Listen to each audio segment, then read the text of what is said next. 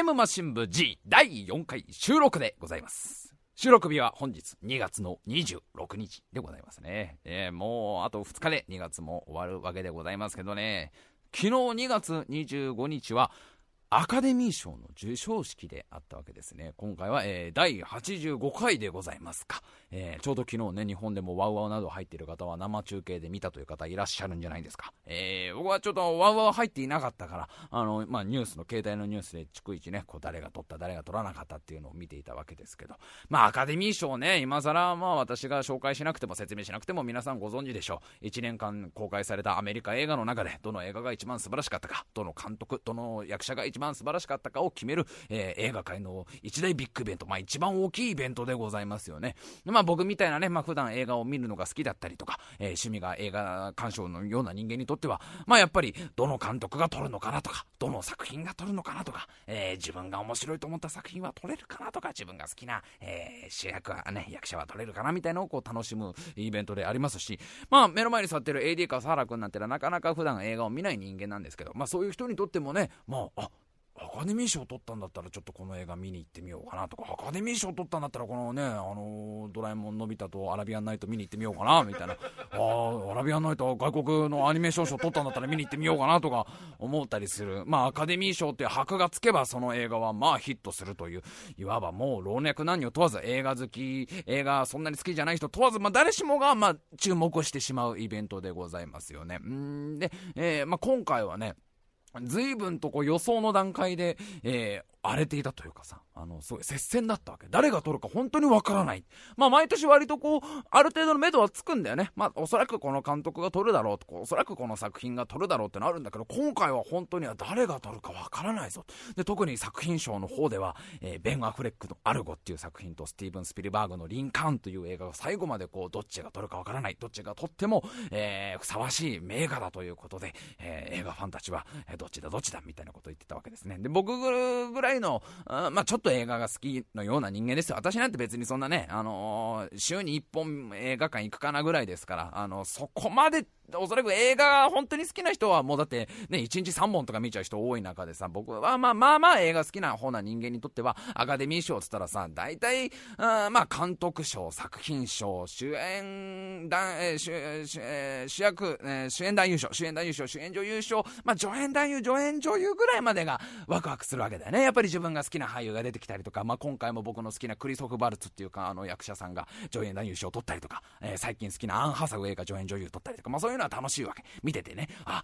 やったやった、アンハサウェイ取ったぞとか、あ、いやそっか、主演女優は、ジャス、あのね、ジェシカ・ジャスティンちゃんは、取り逃しちゃったか、ね、ゼルダークサーティのあの子ダメだったか、とか、そういうのが楽しいわけだけど、僕以上にその映画が好きな人は違うんだってね。あのー、まあ、僕の周り映画好きっていうのは結構いるんですけど、そんな中でもさ、本当に映画オタクというか映画マニアと言われる人は、あのー、アカデミー賞のスタッフの方も全部楽しみなんだってね。ってのはアカデミー賞ってのは別にその映画の表の部分だけを評価するわけじゃないんだよね。まあ、一番やっぱり注目されるのは作品賞、監督賞、えー、主演男優、主演女優でしょ。そこら辺だけど、アカデミー賞っていうのは、他のそのすごい裏方も全部ちゃんと賞があるわけ。ね。例えば撮影賞であったりとか、編集賞であったりとか、あとはなんだ、えっ、ー、と、メイクであったりとか、衣装であったりとか、美術であったりとか、えー、CG の技術であったりとか、大道具とか小道具とか、あとな、まあ、制作とか小道具とか、あと、えっ、ー、と、ケータリングとか、ケータリングはあるだろケータリングは、あの、ケータリング、今、笠原さん、ケータリングみたいな顔してるけど、ケータリングがなきゃ映画は作れないでしょ？いいケータリングがいい映画を作るんです。今、ケータリングって聞いてポカーンとされてる方いらっしゃるかもしれないけど、ケータリングってのはどういう仕事かっていうのを私の方から説明させていただきますと、まあ、映画というのはいろんなスタッフがね、こう協力し合って映画を作るわけですよ。ね、監督はまあね、作品全体を総括する人間でございますよ。ね、撮影カメラマンっていうのはやっぱりカメラワークを作ったりね、美術の人がセットを作ったりする中で、ケータリングというのは、みんなのお昼ご飯を作る。それはそれはありがたい仕事ですよ。いやでもね、本当にね、ハリウッドのケータリングがすごいんだってね。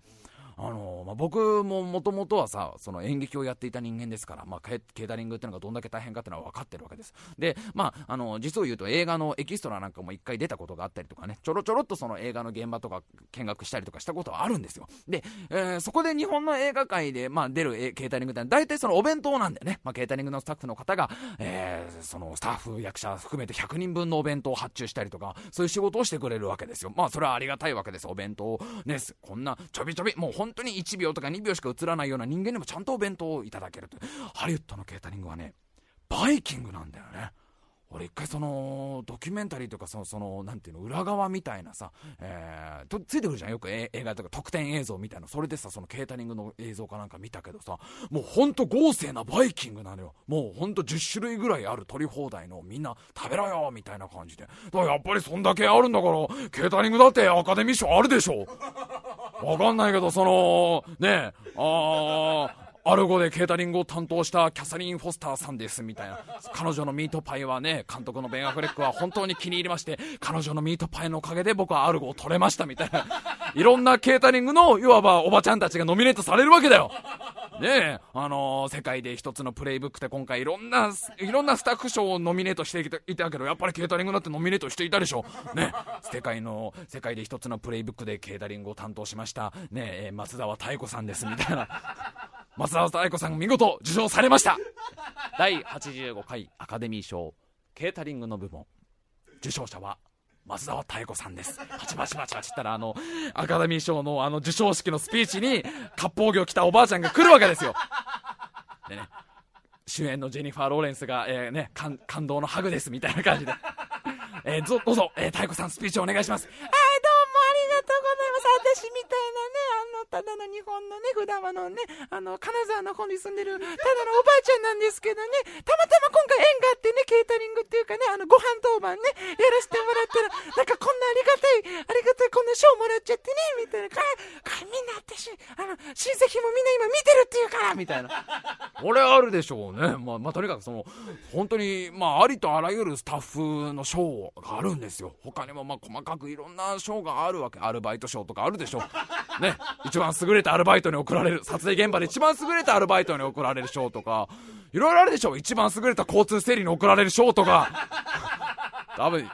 とにかくでもね、その映画、俗に言う映画オタクって言われる方々はね、そのアカデミー賞の裏方のそのスタッフを見るのが楽しかったりするんだってね。ああの美術の人が撮ったかとかあ今回はあの衣装でね日本人の方が本当にノミネートされていましたけどあの白雪姫の衣装をやった人がねあの残念ながらちょっと受賞は逃しちゃったけど、まあ、そういうのを見て楽しむっていうんだからまあそのライトな層からかなりコアな層まで楽しめるっていうのが、まあ、アカデミー賞なわけですけどまあ最近僕もいろんな映画を見てまして、まあ、それこそ1月の1日もう本当元旦から僕は映画をねあの007見たりとかレ・ミゼラブルを見たりとか、えー、最近話題のテッドを見たりとかゼロあのルーパーっていう映画を見たりとかゼロダークサーティーとか、まあ、とりあえず私たちが一通り見てるんですけど、まあ、どれも本当にね、結構最近当たりでね、どの映画見ても面白いな、面白いなと思うわけですけど、その中でもね、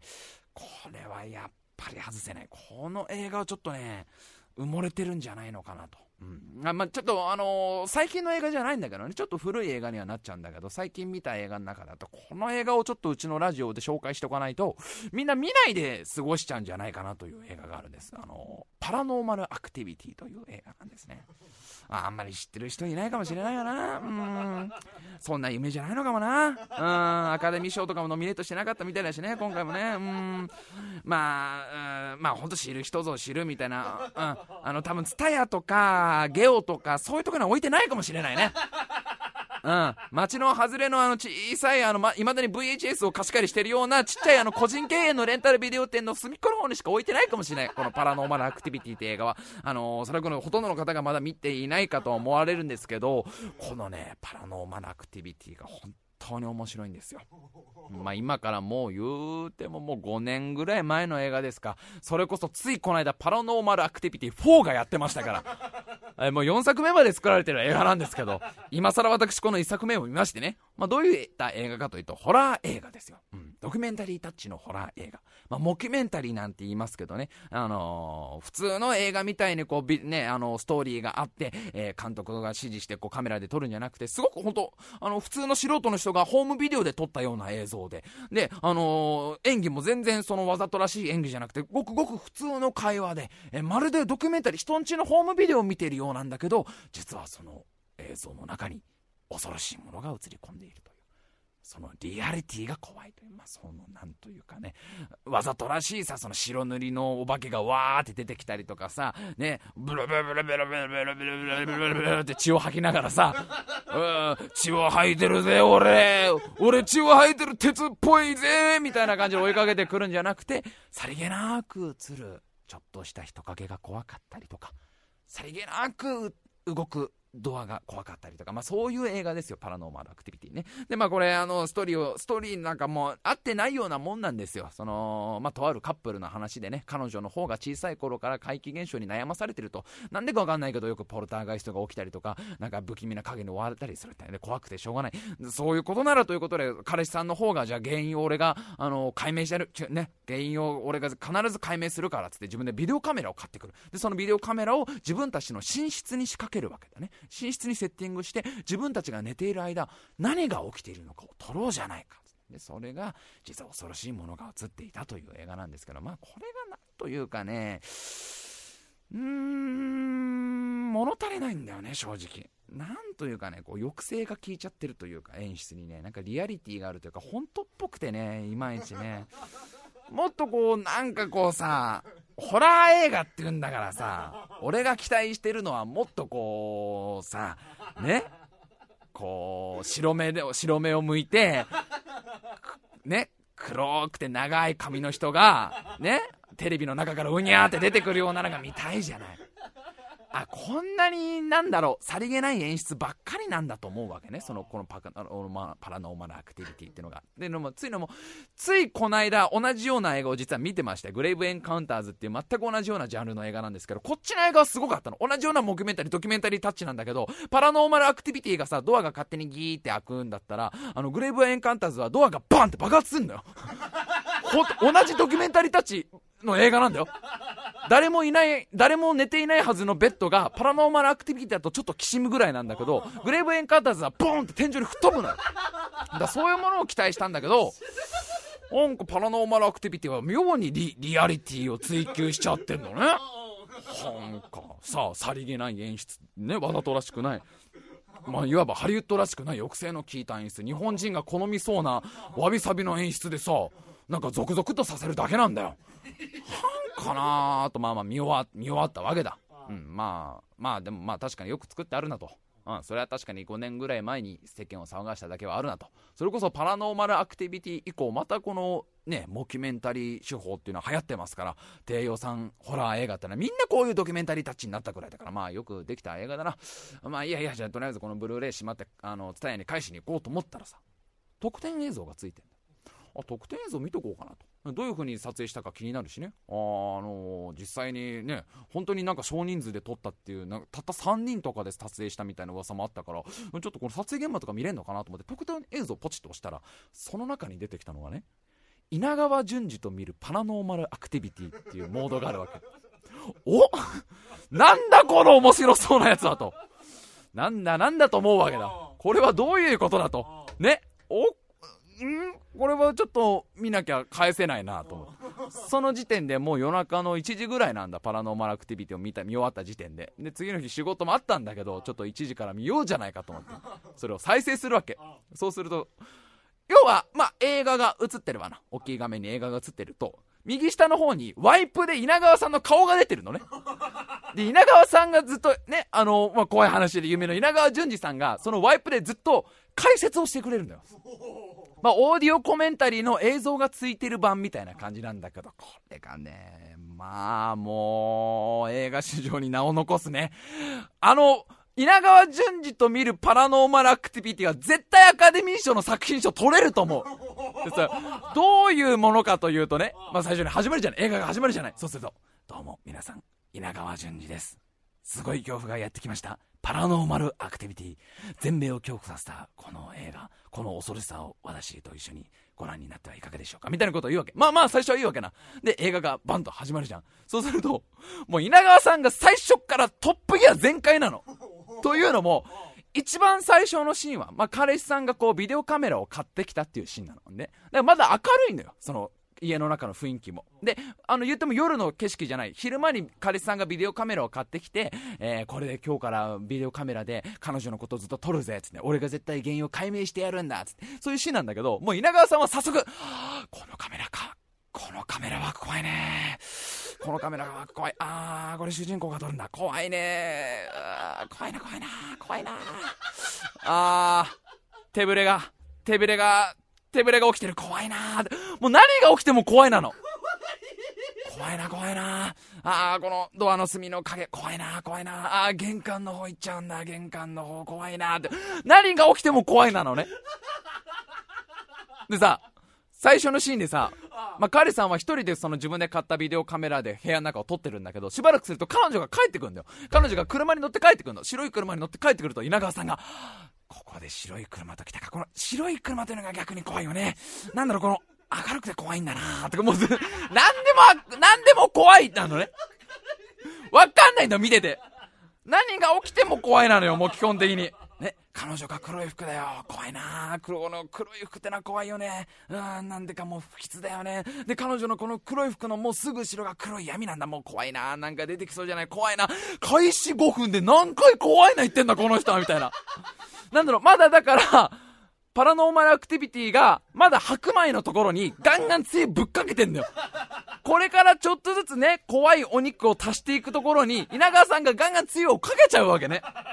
まあ、とにかくその映画を開始してから稲川さんがさ、何が起きても怖いな、怖いな、もう、ね、寝室入っても怖いな、怖いな、ね、彼氏さんが料理のために包丁持っても、怖いな、おい、包丁持つなよ、怖いな、とか言うわけ。もうほんとすごいな、これ。これすげえなと思うわけ。もう、もう映の、その、なんていうの？緊張感とか、リアリティとか、もう、一切関係ないわけよ。稲川さんの怖いなを聞くだけなの。で、まあまあ、それでも俺は稲川淳二さんが大好きだから、まあ楽しんで見てられるわけね。で、途中まではこう楽しんで見てられるのよ。で、まあ実際にその、じゃ彼氏さんがカメラを仕掛けました。ね、カメラを仕掛けて夜中仕掛けて、じゃあ今日から、えー、うちらの寝室に何が起きてるかを撮るから、つって。で、カメラをセッティングして、タイマーが回り出したわけ。で、稲川さんちなみにこのタイマーが回り出したこともビビってたんだけど、うわなんかこの数字ってのは嫌ですよね。怖いなーとか言うんだけど、もうそのカメラを回していて、夜中の2時ぐらいに2人が2人寝てるんだ誰もいないはずの寝室からパシッパシッって足音軽い足音パキパキみたいな音が鳴ると今なんか鳴ったよね。っていう稲川さんのなもう稲川さんの本領発揮みたいな。今鳴ったよね。おおこれだよ。これこれがちょっとその稲川さんがやる意味じゃん。その稲川さんが語ることによってよりちょっとその気味悪さが増加されるわけ。今の空耳じゃないよね。うん、空耳ではないと思うけど、その稲川さんがポソポソっと語りを入れていくわけ。ああ、ちょっとそ、そこの相性の良さみたいなのあるわけ。で、またこの、パラノーマルアクティビティがよくできて、その足跡がなんか鳴ったぞって、観客も思うわけ。あれ？ちょっと今1階の方で変な音なんなかった？ってなったらもう次の日のシーンに切り替わるわけ。パッと切り替わるわけ。次の朝起きたシーンに切り替わるわけ。おお気持ち悪かった今のシーンみたいな感じで稲川さんも、おお怖いな怖いなっていうわけなんだけど、稲川さんがだんだんね、だんだんね、盛り上がってきちゃうわけ。いい方向に盛り上がってくれればいいんだけど、稲川さんが盛り上がるってのはどういうことかというと、その2日目のシーンで、その家に心霊のこの霊能力者がやってくるってシーンがあるわけね。霊能力者がこう相談しにやってきてくれるわけ。で、偉い偉い霊能力者の先生が家にやってきて、あここにはなんかすごい悪い存在がいる、えー、ここは危険だぞ、ここは危険だって、私が力になることなんか何もないとか言ってる中で、稲川さんが、ああ、そうなんだね、霊能力者ね、呼ぶんですよね、皆さんもそうなんですよ、私の方にもね、たくさん相談の手紙が来るんですよ。で、この間もね、こんな手紙が来ましてね、自分の話が始まっちゃうわけ、そこで。ねこの間もね、こんなね、まあ何か取り憑かれてるって言ったようなね、まあ手紙が私の方にもよく来るんですけどね、あと私から、ね、あの言わせてもらえばね、あのよく言うじゃないですか。あの悪いものには塩がいい、ね、悪霊には塩がいいって、あの塩じゃないんだな、うん、塩じゃないんだ。あの本当はね、あの、お米と水なんだな。うん、ヨーロッパだとパンとワインなんだね。えそれを部屋の真ん中に置いとくことによって、え悪いものを寄せつけないということができる。あのね、この間私ね、消防署行ったんですよ。消防署。川崎にある消防署なんだけど、大きい消防署なんだ。うん、最新設備の消防署なんだけどね、私ね、嫌なもん見ちゃったんだな。その消防室のね、え待合室のね、真ん中にね、あるんだ。お米と水があるんだよ。ね。で、私ね、所長の人に聞いたの。なんであれ置いてあるんですかって言ったらね、出るんだってね。ってる間に霊能者もう帰ってるんだよ。映画がもう進んでんの。稲川さんの話によって で、その後も延々とそんな感じなのよ。ね。その、カップル夫妻がいろんな怖い目に遭ってくんだよ。その後も。最初は足音だけだったのが、ドアが勝手に動いたりとか、大きい物音が鳴ったりとか、ね、友達に相談しに行ったらなんか友達もすごい気味悪がったりとか、いろんなシーンがあるんだけど、稲川さんがなんかあるたんびに自分の話をしちゃうわけよ。ねなんか、その、例えば夜中の寝室でさ、大きい物音が足あのー、1階からボーンってなって、うおー、怖いな、おい、怖いな、そういえばね、あるんですよ、こういうこと。本当にあるんだな、あるんだな。あの、私がね、心霊のロケで旅館に行ったことがありましてね、で、私一人しかいないんですよ。他のスタッフがみんなね、2階で寝てるんだ。私は1階で寝ていてね、夜中ね、聞こえるんだ。おおなんか足音が聞こえるな。子供みたいな足音なんだな。ペッタ。ペッ。ちょうど私の頭のすぐ上で止まるんだ。みたいな話をしてる間に朝になってんだ映画は。もう稲川さんの話になっちゃってんの。その、もうなんかやれ赤坂の放送局のスタッフが、踏切で、ほ、ね、ロケをしていたら、えー、そのアイドルの女の子が踏切に吸い込まれそうになってみんなで羽交い締めで止めた後。で、完成した映像作品を見たらその女の子に、えー、幽霊が覆いかぶさってたって話を入れたりとかね。えー、やりなんか稲川さんの家に夜中電話があって、今から行ってもいいかいって電話だったと。で、ああ、いいぞって言って、あれ、おかしいな、こんな夜中に誰が来るんだろうと思ったら死んだはずの友人がやってきて、その友人と朝まで話をしたと。そしたらその友人が後日自分の怖い話のライブにもやってきたっていう、なんかもう5分ぐらいのちょっと長尺の怖い話とか間に入れるから、ちょいちょい入れるから、もう全然映画が何やってるかわかんないんだよ。で、しまいにはさ、稲川さん最初はだよ。始まったもう、それこそ映画始まって10分間ぐらいはずっと、何があっても、怖いな怖いなうわこのカメラワーク怖いなこのすごいリアリティがあって怖いな怖いなとかさ、うわこのね、寝室の奥の廊下の闇ですよ。これが怖いんだなこれが何があるかわかんない。これが怖いとか、怖いを連発してたのに、映画の半分ぐらいからだんだん、ああ、このね、寝室のこのベッドの下の闇、これね、これある。これはある。これあるんだよ。あるんだよ。これあるんだよ。もうね、感想が全部あるあるになってくの。なんかね、そのパラノーマルアクティビティで彼女の方が勝手にスクッと立ち上がってこう、家の中をぐるぐる回るみたいなとこがあるの。それとかも基本的に稲川さんは、あるよ、これある、これあるんだ。これね、私がね、4年ぐらい前に聞いた話なんだけどって、全部、もう、あるあるなのよ。で、しまいにはさ、もう自分の話がもう盛り上がりすぎちゃってるから。でね、私ね、一人でね、そのね、森みたいなとこ歩いてくんですよ。一人で薄気味悪い。そう。こういう闇ですよ。こういう闇の中歩いてくんですよって。もう映画が例えなのよ。もうメインじゃないわけよ。パラノーマルアクティビティはサブなのよ。ワイプの稲川さんがメインになってんの。もう面白すぎてさ、それが。で、俺がもう一番、一番笑ったのが、その、開始15分ぐらいで、まあ、霊能力者がやってくるね。ちょっとさっきも喋ったけど、霊能力者がその家にやってくんの。で、霊能力者に、そのカップルが相談すんの。なんかその、わ、悪いものにつ、つき、疲れてるんじゃないかって。で、なんとか、あの、私たちのこと助けてくださいって言ったら、霊能力者が、ここにいるのは霊じゃない。私は霊能力者だから霊が担当だ。霊を、えー、専門としている人間だけど、ここにいるのは悪魔だと。だから私は何一つ力になれない。ね、悪魔のことは私は管轄外だから、私の知り合いに悪魔払いの人間がいるから、そいつにちょっと連絡を取ってみる。だから本当に申し訳ないが今日はこれで帰る。これはここにいるのは幽霊じゃない、悪魔なんだっていうことを言ってるんだけど、稲川さんさ、そこの間ずっと自分の旅館の怖い話をしてるから見てないんだよね、あんまね。稲川さん、延々と幽霊の話をすんだよ。だから、時々映画のことに意識が戻っても、これ、絶対ここの悪霊はね、強い悪霊ですよって、幽霊の体でずっとやってるわけね。延々と、幽霊だと思ってるわけ。で、見てる、映画を見てる側としては、稲川さんそれ霊じゃないよと。稲川さんそれ悪悪魔なんだけどな、稲川さん。幽霊の体でどんどん喋ってるけどなって。思うのね、思うのね。で、映画が終わる10分前ぐらいに、そのパラノーマルアクティビティの中のシーンの一つで、悪魔が足跡を残すってシーンがあるわけよ。なんかその主人公たちがやっぱり寝室に何かが入ってきてるんじゃないかそれをもう確実な証拠をつかみたいから廊下中になんか小麦粉みたいのを巻くわけで、ここで誰誰かがさ、歩いたら足跡が残るだろうっつって。で、実際夜中に足跡がペタペタペタって残っていくわけよ。ね。で、その足跡っていうのがさ、鶏みたいな、なんか鳥の足跡みたいな、要は3本指の悪魔の足跡なわけね。で、稲川さんがその足跡を見て、あれ？これ悪魔なんじゃないの？これ悪魔だよね？みんなだから知ってたからそれ。最初の10分ぐらいでそれ言ってたから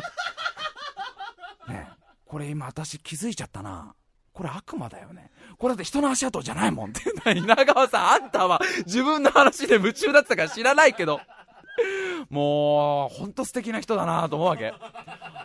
ただね、ちょっと極めつけがね、その稲川さんがまあまあ、もうほんと5、6個ぐらいね、1時間半なんで怖い話をしてくれるんだけど、その中で一つ、あのー私がね、あの、まあ、ポルターガイ、ポルターガイストのシーンがちなみに起きるんだけど、ポルターガイストってのは本当にあるんですよ。あの、まあ、世界各地でね、ポルターガイストってのはね、あの、見られていてね、あの、この映画が公開される2年ぐらい前かな、アメリカの偉い科学者さんが、まあ、あのポルターガイストこの方25年間も研究された方なんだけど25年間ずっと研究してきてついにその研究成果を発表したんだね。あその方がまあ学会で発表したんだ。私は25年間ポルターガイストを研究してきた。一つだけ分かったことがある。それは何もわからないということだ。25年間私が必死になって研究してきても何も結局わからなかった。ただ一つだけ本当に分かったことがある。どこの家にも17歳の女の子がいたっていう話をするわけ。おお気持ち悪いなと思うね。おおただ稲川さんはその話を聞いた時ふとあれと思ったんだと。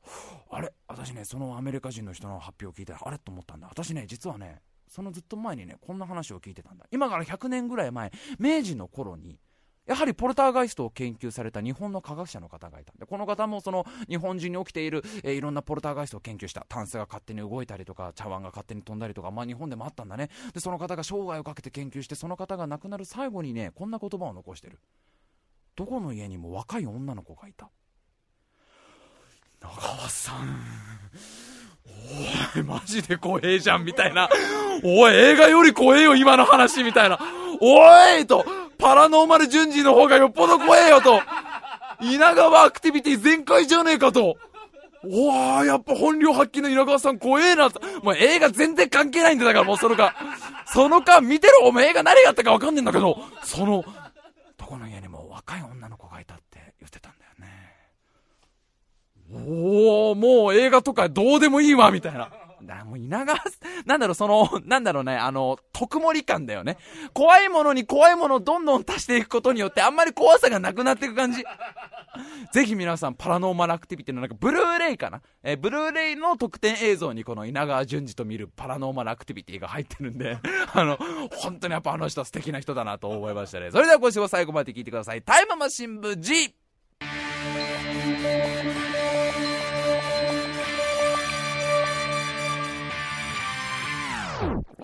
Rhythm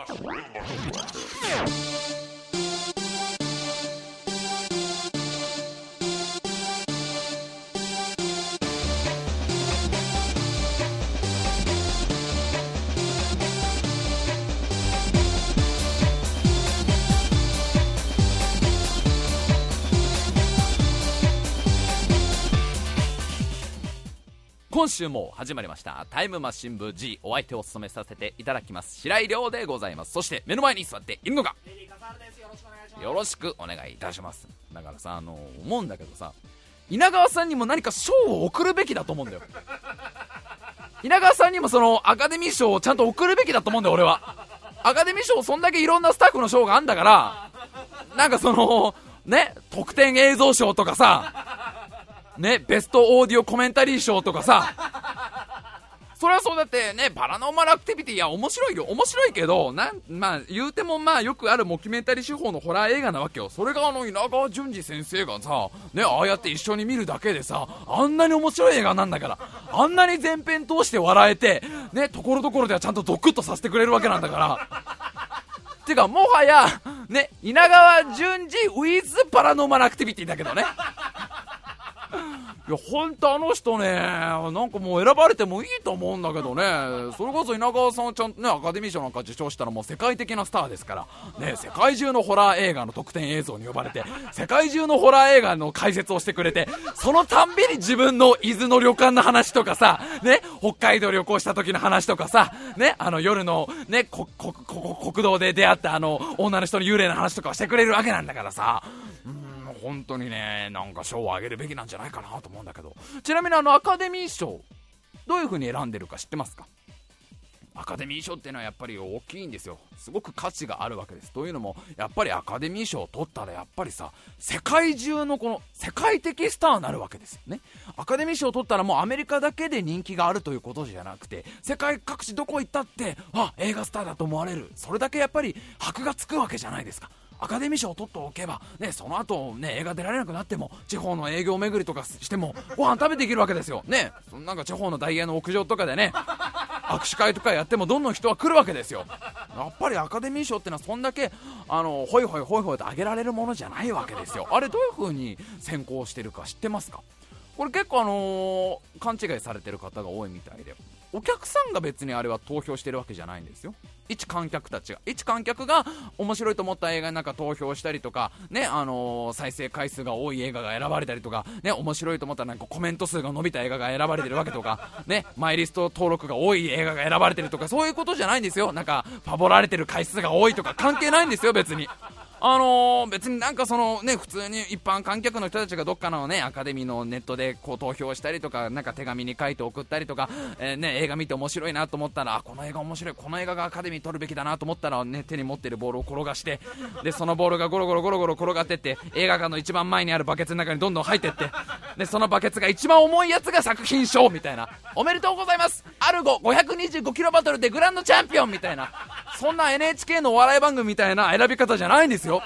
違うんですよ。あれはねお客さんじゃないんですよ。あれはちゃんとその専門の専門というか選ぶための会員がいるわけですよ、うん、映画芸術映画芸術学科アカデミーという協会がちゃんとあるんですね。これはまあアメリカにあアメリカ映画に携わる人間たちがま加盟するというか選ばれる、えー、協会なわけですけど、え、それこそ映画監督であったりとか映画俳優であったりとか、え、映画のスタッフであったりとか配給会社で配給会社の人であったりとか映画の評論家であったりとかアメリカ映画にそのアメリカ映画の、えー、発展に貢献したと、えー、お墨付きをもらった人たちがこの映画芸術学科アカデミーに選ばれるわけね。でその人たち、まあ、推定6000人いると言われてるんだけどこの6000人のアカデミー会員たちが、まあ、全米各地今散らばってますからいろんなところで映画を見るわけ。であこの映画は素晴らしい。このアルゴという映画は素晴らしいなと思ったら手に持っているボールをゴロゴロって転がしてゴロゴロゴロゴロってそのボールが転がってくるわけですよ。それこそ全米各地にアカデミー会員はいますからねやれニューヨークだやれワシントンだやれシアトルだやれテキサスだねやれニュージャージーだといろんなところからボールがゴロゴロゴロゴロハリウッドに集まってくるわけ。ロサンゼルスに集まってくるわけ。ででそのバケツにどんどんボールが入っていってそれが一番重いやつが選ばれてるわけですよ。ね。おめでとうございます。ベン・アフレックのアルゴがなんと2765キロバトルで。見事グランドチャンピオン輝きました。アカデミーおめでとうございますっていう。で選ばれたそのプロ中のプロがあ選んでるっていうの。これはねあの僕もあのした時へえと思いましたけど特にそのなんていうの？観客がなんか選んでるわけじゃないから必ずしもそのなんていうの一般向けな映画が選ばれたとかそういうわけじゃないんだけど稲川さんの和芸はプロが見たって絶対に稲川さんってだってほら同業者の方でもファンが多いじゃない。絶対に通用するはずだから。うん、パラノーマルアクティビティを、それこそ映画芸術学科アカデミーの人たちが見たら、エクセレントってなるから、素晴らしいと。なるはずだからね、ぜひ賞を取ってもらえて、なんか賞ね、今年のミステリーナイトツアー、なんとしてもチケット取りたいなと今から思ってるわけですけど、というわけで、今週も最後まで聞いてください。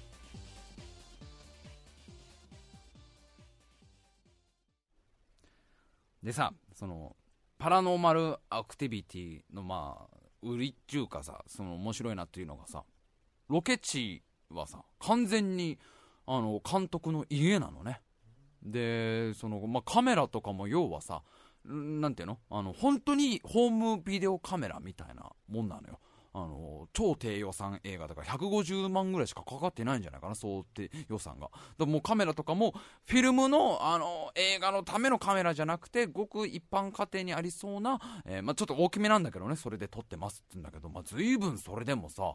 ななんか映画らしい絵が撮れんのね。で、まあ俺なんか全然そのカメラとかさ、普段やらない人間だし、それこそ写真なんかもね、携帯で十分だっていう人間だしさ、あの、あんまり詳しくないんだけど、うちのね、スタッフのやる気なしおくんっていう、まあやつがいるんですよ。構成をやってるやる気なしおってなんか、これがまあカメラが大好きで、まあ写真撮るのが大好きで、まあしょっちゅうセルフヌードを撮ってるわけですよ。ね、綺麗なうちに残しておきたいっていう理由だけで、いろんな角度でセルフヌードを撮るのが彼の趣味ですから、ね。で、それを毎週毎週俺たちに見せつけてくるわけですよ。今週はこんな格好で撮ったよ、みたいなのを。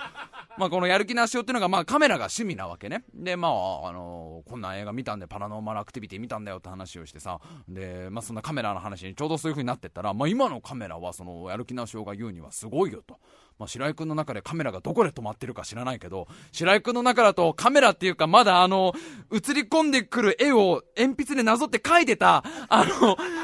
何年、200年ぐらい前のカメラの原型と言われてるやつ知らない？あの、レンズで集めた太陽の光が紙に照らされんだよ。で、それを鉛筆でなぞって描いてたんだよ、最初の頃は。そこで多分白井君は止まっちゃってると思うけど、最近のカメラすごいのね。で、なんか、なしおくんがさ、やる気なしおがいろいろその最近のカメラの機能を教えてくれて、カシオのカメラで1秒間で30連写ができるっていうカメラ。で、これ何に使うの？そんな1秒間に30連写なんての、そんな、ね、そんな需要があんの？っつったら、これは、要はさ、写真撮るときさ、集合写真とか撮ると、誰かしら目つぶったりするじゃん。ねで、こう、後で見返してさ、うわー、せっかく大事な卒業写真なのに、俺だけ目つぶっちゃってるよとかあるじゃん。1秒間に30枚連写することによって、30枚のうちどれか1枚は誰も目をつぶってない写真があるっていうのをこう見つける機能なんだと。だから人間が瞬きをするスピードより速く連写をすればいいっていう機能なんだよ。すごいよね、それね。だあ、目つぶった撮り直そうじゃないんだと。もう1秒間ね、シャシャシャシャシャって撮ってあるから、もう30枚もあればどれか1枚は目つぶってないよっていう機能なんだって。はあ、随分進化してるね。でも思ったのが1秒間に30枚も連写したら絶対どれか心霊写真写ってるよなって。絶対、てか、ゆっくり、ゆっくり、俺の右肩に女の人の顔が半透明から出てきて、ゆっくりそれが濃くなってくっきり見えて、またゆっくり消えていくのが30枚で見えるよね。30枚中4枚目ぐらいで、ちょっとぼんやり形が見えて、ね、5枚目、6枚目、7枚目、8枚目で、だんだんだんだん輪郭が見えてって、9、10、11、12で、あれこれ女の人じゃね？この目の形みたいなのが見えてって、だいたい18枚目ぐらいでくっきり女の人の顔になって、で、21、22、23で徐々にまた半透明になっていくみたいな。幽霊だって恥ずかしいわな、それな。いや、でもすごい機能だよね。そう。で、他にもね、富士フィルムの機能で、あのー、富士フィルムのカメラで、タイマー機能。まあ、タイマー機能ってのは昔からあるわな。それこそみんなで集合写真撮るとき、ね、一人だけ、えー、写真撮る側に回っちゃ、全身、全体の集合写真撮れないから、あの、何秒後にシャッター、を切りますっていうセッティングをしといて、で、みんなで並んで撮るみたいな。まあ、タイマー機能ってのはま昔からあるけど、今のタイマー機能もなんかすごくて、これはね、恋するタイマー機能っていうのがついてるのと。富士フルムには。でこれはどういった機能かというと、ね。恋するタイマー機能ですよ。ね。これは、2人の顔が近づくとカウントダウンを開始するんだと。事前に10秒とか、20秒とかセッティングするんじゃなくて、2人の顔がね、設定以上に近づくとカウントダウンが開始するんだと。で、これがすごいのがさ、3段階の設定ができるらしくて、友達と仲良しとラブっていう3段階にできるんだと。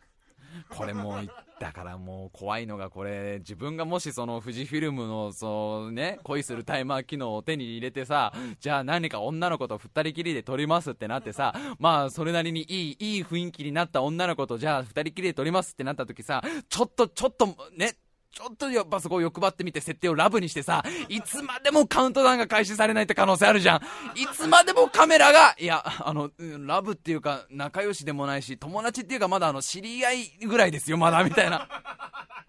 それはただ、どの需要があんだろう、その機能と思ったけどね。別に普通のタイマーでよくね？みたいな。その、カメラ、カメラが、カメラに搭載されている機械が、ラブだって判断したらカウントダウン開して、そのラブの基準がわかんねえよと。まあ、いろいろ他にもね、今のいろいろあるんで、そのパナソニックだと、えー、パナソニックのカメラだと、顔認識とか笑顔認識っていうのはもう今当たり前で、パナソニックのカメラは大事な人の顔認識っていうのがあるんだと。で、これはどういうものかというと、大事な人の顔を最初に登録できるんだと。ね、登録するとカメラが覚えるんだと。この顔は大事な人だと。この人にとって大事な人だって。で、そうなると、例えば20人ぐらいの集合写真を撮るじゃない。で、みんなでパシャって撮ると、例えば自分の好きな人を大事な人って登録しとくと、その人がピントの中心になるんだと。例えば自分のね、あの家族を大事な人に登録しとけば、たとえ200人とかのでっかいあの結婚式の写真とか撮っても、その家族をまずピン、ピントを合わせて、それを中心に写真を撮ってくれる機能なんだと。まあ、これだからさ、ね、友達とかで旅行で遊びに行ってさ、ね、みんなで伊豆に旅行遊びに行ってさ、もう10人ぐらいでグループ旅行ですよ。ね、男女55ぐらいで遊びに行ってさ、大学の卒業旅行なのかな、楽しかったねって海とかでみんなで写真撮ってさ、みんなこの間の写真できたよって、みんなに配るねってどんどんその女の子は配配るわけだよ。で、自分にこう配られて見てみたらさ、俺だけ随分ピンとぼやけてる時ね。ああ、そうか、そういうことか、みたいになるじゃん。あ、なんか、順番にぼやけが変わっていくわけよ。真ん中にいる3、4人ぐらいがくっきり映っていて、その、もうちょい外側の4人が少しぼやけてて、一番端の俺は、もう、ほぼ影みたいな。それもすごいね。それ怖いよね、逆にね。まあ、他にもまあなんかいろんな機能がついていて、あのね、特にね、なんじゃそらと思ったのが、ソニーのカメラで、構図までカメラが決めてくれんだと。オートポートレート機能。構図、つまりはさ、あの笠原君をどっかお花畑でカシャッと撮るじゃない、ね、笠原君を可愛い姿で撮ってあげようっつって。笠原君がワンピースを着てさ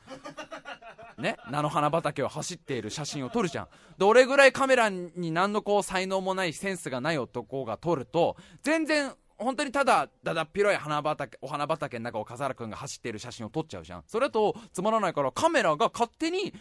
わざと笠原くんが右端に寄るような構図。ちょっとアーティスティックな。わざと、このお花畑の方をメインにして、笠原くんは隅っこにいるだけの方が印象的ですみたいのまで、カメラが判断してくれんだと。何それじゃない？俺これ思うのがさ、別にまあ、このソニーのカメラだけじゃないよ。他のカメラにも言える、ね、まあ、今そういう機能が多いんだと、なんか勝手に編集してくれたり、勝手に構図をつけてくれたりとか、え、ね、あの、顔を認識してくれたりとか、いろいろあるのよね。あの、まあ、他にも例えばね、あのー、まあ、これはビデオカメラなんだけど、キャノンのビデオカメラでベビーモードってのが搭載してんだと。で、このベビーモードってのはどういう機能かというと、赤ちゃんのための機能で、赤ちゃんを撮影するための機能で、赤ちゃんのさ、どうしても撮りたい瞬間ってあるじゃん。赤ちゃんが初めて立ち上がった瞬間とか、赤ちゃんが初めて、ママって言った瞬間とかって、やっぱりビデオカメラに収めたいじゃん。このベビーモードっていうのはそういう撮り逃しを防ぐために、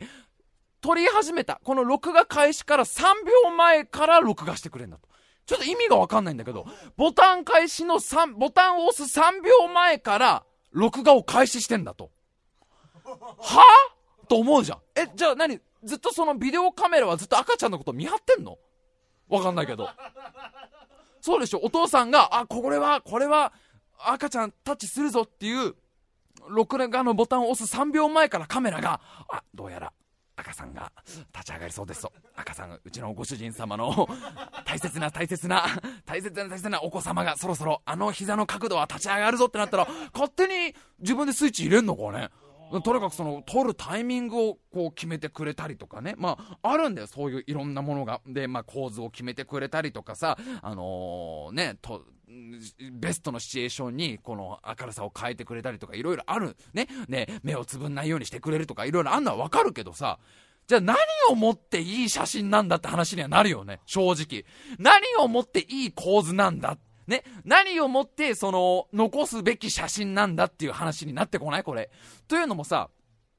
いやいや、わかるね。その、誰も目をつぶってない写真が、残したい。それはわかるよ。それはわかるし、それがいい写真だって言いたいのはわかるけど、でも、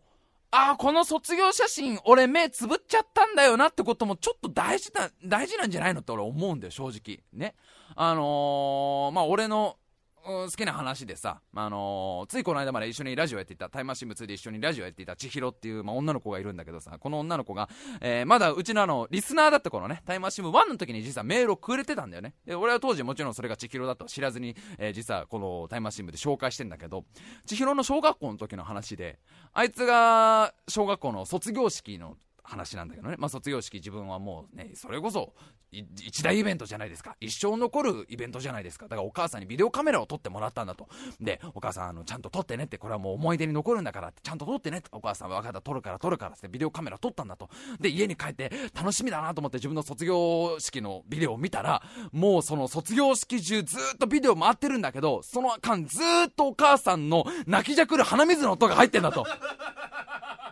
で、それがすごいショックだったと。けど俺は、これめちゃくちゃいい話だと思うの。俺多分、そのビデオさ、一番いい卒業式のビデオだと思わない？けど、まあ、今回のこのね、まあ、カメラだったりとかさ、まあ、例えばね、パナソニックのその、ビデオカメラだと、もう編集までやってくれるっていうのがあるんだと。で、この編集のやる基準も、もう、カメラの機械が重要だと思うシーンを選別するんだと。この映像は重要だと思うっていうのをカメラが判断するんだと。で、カメラがその重要だと思うシーンを組み合わせて一本の映画にしてくれんだと。で、そうなったらこの千尋のお母さんの鼻水の音は多分カットされちゃう可能性あるじゃん。パナソニックの、その、ね、頭のいい、あ、ね、チップちゃんから、IC チップちゃんからしたら、これは、これはいけませんなってなるじゃん。けどさ、俺からしたらその鼻水のね、泣いちゃってる泣きじゃくる音こそさ、なんか、こう思う親の気持ちが、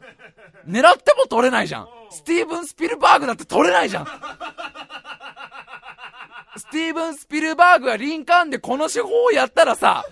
今回作品賞を取ったかもしんないじゃん。ね？その何を基準で、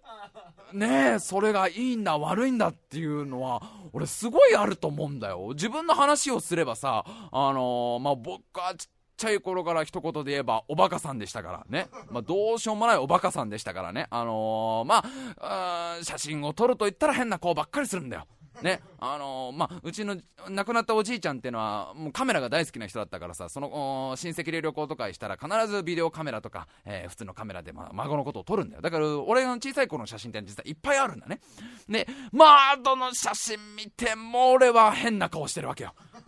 何なんだお前はと。どこまで自己アピールしたいんだっていうぐらい、必ずこう、ちょっとおちゃらけてと映ってるんだけど、俺未だに、あの、自分の中で気に入っているのが、おじいちゃんの家に飾ってる写真でさ、その親戚10人ぐらいで集まってる写真なんだけど、みんな普通に真面目に座って写真撮ってんだけど、俺だけ、その瞬間立ち上がってる写真があるのね。で、それだけ見ると別になんてことない、なんか小学校1年生ぐらいの子が一人だけヒョンって立ち上がってんだけど、俺はその写真を撮った時の気持ちを今でも覚えてて、結構真面目な雰囲気だったんだよ、その時。ね、あのー、まあ、この話にもちょくちょく出てきてるおじさんの家で撮った写真なんですけど、ちなみにこれは。おじさんの家が遠い、結構千葉の遠いところにあったから、そこに、あのー、親戚みんなで集まって、みんなで集合写真撮ろうっつって、で、ちゃんと撮るんだよ、みたいなことを言われて、で、みんなだからその写真を見ると真面目にちゃんと座ってるわけ。だからそういう雰囲気だから、ちゃんとしなきゃいけないっていう気持ちと、当時小学校1年か2年の俺は、なんとかしてふざけたいっていう葛藤があったわけよ。これここでふざけたら、いやー、相当おじいちゃんに怒られんじゃないのっていう葛藤もありながら、いや、でもここはやっぱり笑い取んなきゃダメだろうと思って、一人だけ立ち上がったっていう、その時の、なんか、スリルみたいのをその写真を見ると思い出すわけね。だから、多分他の親戚からしたら、なんで亮一人だけこの写真、真ん中でひょこって一人立ってんの？みんな座ってんのってなんだけど、俺からしたらその意味のわかんない写真にすごい思い出があるわけ。けど、これを今回このね、まあ、すごい高性能のカメラの皆さんがやったらね、ダメだこれっつってさ、カットされちゃう可能性あるわけじゃん。機械に任せてたら。まあ、そう、今のカメラがそこまで、その人間の主観的な部分を選ぶとは思わないけど、今後、このカメラのね、人工知能的なものがどんどんどんどん進化してったら、それもない話ではないよね。そうするとさ、世の中に反映するいい写真、俗に言ういい写真っていうのが、みんな同じになるんじゃねえかなと思うんだよ。うん。教科書のような写真がいい写真になるんじゃないの？それはどう、それは面白いのとか思うの？カメラ撮る人は。カメラ撮る人にもいろんな人がいる。写真撮る人にもいろんな人がいるでしょ。それこそやる気なしを見たくカメラが本当に好きで、自分でちゃんとデジタル一眼レフとか買って、ね、自分なりに構図とか勉強したりとか照明とか勉強してかっこよく撮りたいっていう人もいれば、あの、普通に家族写真を撮りたいっていう人もいるのはわかる。だから、ね、まあもちろんその、だからさ、いつまでもこだわる人たちにとってあんま関係ないことだと思うんだよ。かっこいい写真を自分なりに撮ろうと思う人たちにとっては。でもその、な、さりげない家族写真を撮ったりとか日常の写真を撮る人にとっては、その失敗しちゃった写真とかがあるからこそね、ああ、この時なこの時そうなんだよ。すっごい楽しいお誕生日会だったんだけど、俺ほら、ここ見てくれよ。泣いてんだよ、俺これ。なんでかわかるかって、この時実はさ、自分であの、お誕生日ケーキの火を吹き消したらさ、そこの目の前にちょうど、あのー、あの、吸い殻があったんだよ。あの、タバコの吸い殻。これ実話なんだけどね、ちなみにね。うちの、これ俺何歳の誕生日か覚えてないんだけど、妹かなんかの誕生日でさ、あの、誕生日のバースデーケーキを妹が吹こうとしたら、そこもまた俺がちょっとこうね、あの、笑いを取ろうと思ったんだろうね。俺が吹き消しちゃいましたみたいなことをやったの。したらちょうど親父のタバコの吸い殻が目の前にあって、バーってそれが全部ケーキにかかって、ケーキが灰だらけになったっていうのがあるんだけど。まあこれ写真には残ってないんだけど、もしそれが写真に残ってたら、多分いつまでも語れる思い出にはなるじゃん。これ俺泣いてんのはさ、このケーキ真っ黒になってんのこれ俺のせいなんだよ、みたいな。でもそれすら、ねカメラが選ぶようになっちゃったら、それはそれでなとか思う、思うじゃ思うんだけどね。まあでもそこまではいかないのかなとは思うし、で、まあ別に僕はあのテクノロジー批判はしたくない人間ですから、解雇主義者にはなりたくないなって普段思ってますから、別に全然いいんですよ。どんどんこうやってカメラが進化していくのは全然僕は楽しみですし、あ、それはもう今の技術者の方々が、それはね、あのー、どういうものがお客さんが欲しいかっていうのを考えて考えて作ってるんだからいいんだろうと思うし、で、まあ最近ちょっと思うのが、まあ俺はやっぱりちょっと頭の固い人間だからこうやってすぐね、どうなのかな、どうなのかなって言うんだけど、なんだかんだ言っても人間は不便さを見つけると思うの、俺は。人間ってのは絶対な、ど、どこまで行っても、どこまで便利になっても、なんとかして逆に不便さを見つけていく生き物だと俺は思うんだよね、正直。うん、だから例えば今回のさ、このパナソニックのさ、大切な人をカメラが覚える認証みたいなね、これあるじゃない。ね、これ、この昔だったらこんな機能はなかったわけだけど、今回こういうさ、大切な人が優先されてピントがあって、他の人はぼやけんのかわかんないけど、それの思い出ができるわけだよね。うわー、俺これ、ぼやけてんだよ、俺。これ、伊豆の旅行で10人で旅行したんだけどさ、うん、そう、そう、そう、一番端の、うん、それ心霊写真じゃないの。そう。ね。ほとんどもやだよね。そう、影だよね。ほとんど影だけど、これ実は俺なの。そう。ねびっくりしたよね。いや、仲良しだと思ってたんだよ、俺も。うん。いやなんかね、数合わせってやつだったみたいよ。うん。ほら、10人とかで借りた方がさ、旅館とか安いしさ、ね懐かしいな、あの頃が、っていう思い出にはなるんだろうなと思うんだよね。それこそ1秒間に30枚撮れる写真だからって、ね、その、30枚撮ったからって、やっぱりなんかちょっと見つけたりするんだと思う、不便なところ。だから、まあ、大丈夫なんだなと思うんだよ。これはよく言うのがさ、今の若い子は、ね、あのゲームばっかりやって外で遊ばないとかさ、特に俺らの頃なんか、あの、今の若い子は公園で任天堂 DS をやってるんだって信じられないみたいなこと言う人いたけど、別にそれはもう、だってその子たちの世代がそうなんだからいいじゃんとも思うんだよね。その公園で 3DS をやるならではのアクション性があるんだろ、あの子たちにとっての。ね。わかんない。ポケモンで、公園で砂場でポケモンをやってムカついたら相手に砂をぶっかけるっていう、リアル目つぶしみたいなやつとかあるんだろ、多分。だから俺らがそれを批判することじゃないと思うんだよ。新しいものとか新しい世代のことをね。えー、今の若い子はちょっとエッチなものを見ようとしてもさ、僕らの頃なんかパソコンもないし、自分の家にビデオデッキとかもないから、なかなかそんなスケベなものなんか見られなかった大変だったんだ。ギルガメしないとか本当にあの唯一のエネルギー源だったんだって。今の子はいいよな、パソコンとかでそういうちょっとやらしいのとか見れるんだからさ。でも今の子なりにその、やっぱりあるわけじゃない。どうやって履歴を消そうかとかさ。いろいろあるわけじゃん。だからまあちょっと話長くなっちゃって随分それちゃいましたけど。だからまあ、ね、こうカメラのこういう最先端のどうかなと思ったんだけど、ちょっと自分が反省しなきゃなと思ったところもあったという話でございます。というわけでちょっとメールテーマとしては、あのー、今後足してほしい機能だよね。まあ、実際本当にこういうさ、それこそ恋するタイマー機能なんかさ、求められてんのかって話じゃない恋するタイマー機能って誰が使うのこれ。だってさ、何？別にもう付き合っているカップルからしたらいらないでしょ、別に。何をこれは楽しむ機能なんだろうね。これを本当に聞きたいよね。いや、だってもう、ラブラブの二人にとっちゃ普通のタイマーでいいわけじゃん。別に二人の顔が近づいたら合図とか別に関係ないじゃん。だって、じゃあタイマーセットしたよって言ったらもうすぐイチャイチャしだすでしょこれは何？やっぱりあの、え、これ、今日、たまたま二人っきりになっちゃったけど、これ、ね、これ、ど、どうなんの？これ、向こうちょっと、ちょっとでも気があるのかな俺に。いや、どうなんだいや、でもたま、た、たまたま二人きりになっただけだからわかんねえし、いや、でもちょ、ちょっと写真撮ってみるかとはなかなかならないけどね。それで楽しむ機能なのかね？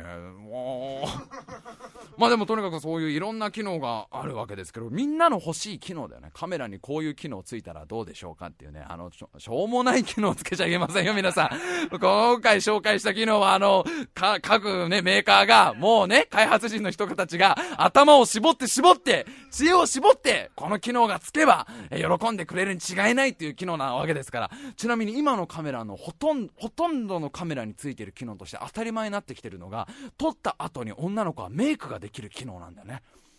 そりゃすごいと思った。撮った、写真を撮った後にメイクをつけられるわけよ。なんか、あのー、有名な化粧メーカーとかとコラボしてさ、どんどんどんどん塗りたくれるわけよ。ね。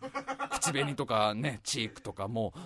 それ逆に俺切なくならねえかなとか思うんだけどね。あの、ね、4人組とかで女の子で撮って、私だけどんどんどんどん自分のとこだけどんどんどんどん塗りつぶしてったらさ、だんだんなんか悲しい気持ちになりそうだけど、あともう一個ついてるのは大体どれも今あの、スマートフォンとの連携なんだよね。スマートフォンと送信できます。スマートフォンに送信できます。だったらスマートフォンで撮ればいいのになとか思うんだけど、それはまあ今はどこにもついてるんだけど、まあ皆さんの考える新しいカメラの機能っていうのをちょっと何か思いついたら、送っていただければ、タイムマシン部 G が特許を取って、ね。がっぽりお金儲けをしたいなと。僕としてはやっぱりもうね、心霊写真検出機能だよね。やっぱりなかなか、なかなかね、見落としちゃいますから。ね、なかなか見落としちゃいますから、かなり、え、それは、だってこれはただの模様じゃない？ただの天井の模様だと思うよ？っていや、これは、これは実は25年前にこの地で亡くなった男の人の例ですってカメラが。そこまでえ、そこまで そこまで分析してくれんの？じゃあ今から除霊しますかっていう選択肢が出てくるみたいな、それがあったらいいなと思ってますけど、じゃあ皆さんの考えた機能を送ってきてください。それではメールアドレスです。タイム、タイムハイフン部 G、あとホ time-bug.hotmail.co.jp、スペルは time-bug.hotmail.co.jp でございます。皆様のメールお待ちしております。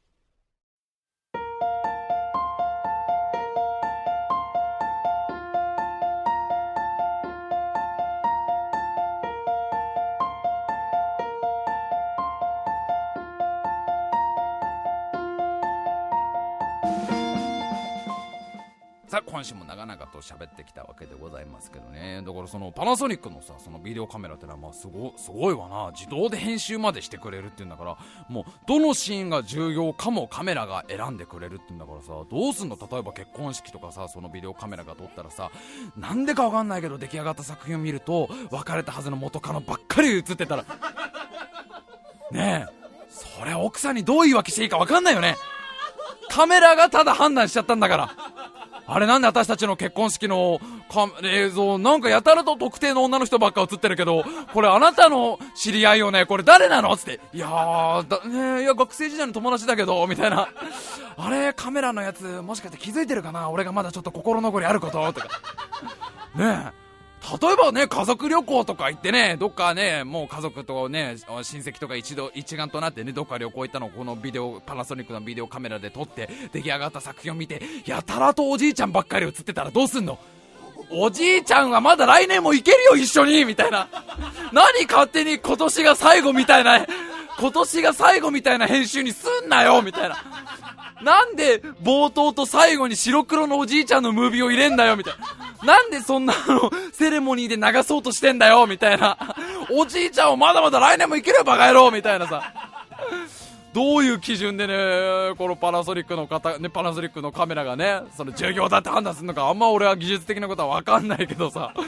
すごいとこまで来てるよな。だからそのうちねあのほら Google が今開発しているメガネ型のさなんかあのー、カメラじゃないんだけどメメガネにいろんなインターネットの情報が映ったりとか、まあ、カメラも搭載してるから要は歩いているその風景とか歩いている景色をそのまんま、えー、動画にしたりとかそのまんまユーストリームで生放送できるようなものを作ってるっていうのはもうこれも1年か2年ぐらいらい前から言われてるけどそれが本当に進化したらさそれこそもうちっちゃい本当に超小型カメラみたいのをさ目の近くにちょっともう本当になんていうのほくろみたいにポチッとつけてさ目に映るもの全てをこう撮影して全部その1日24時間全ての動画を自分で選べます。だからもうどんな思い出すらあなたの記録に残せますみたいな。そうももっと進化したらね世界中の衛星がもう常に動画を撮ってますからあなたが生きたリアルタイムどこでも記録に残せますよってなったらね逆に撮らなくなりそうだよ。もう何もね。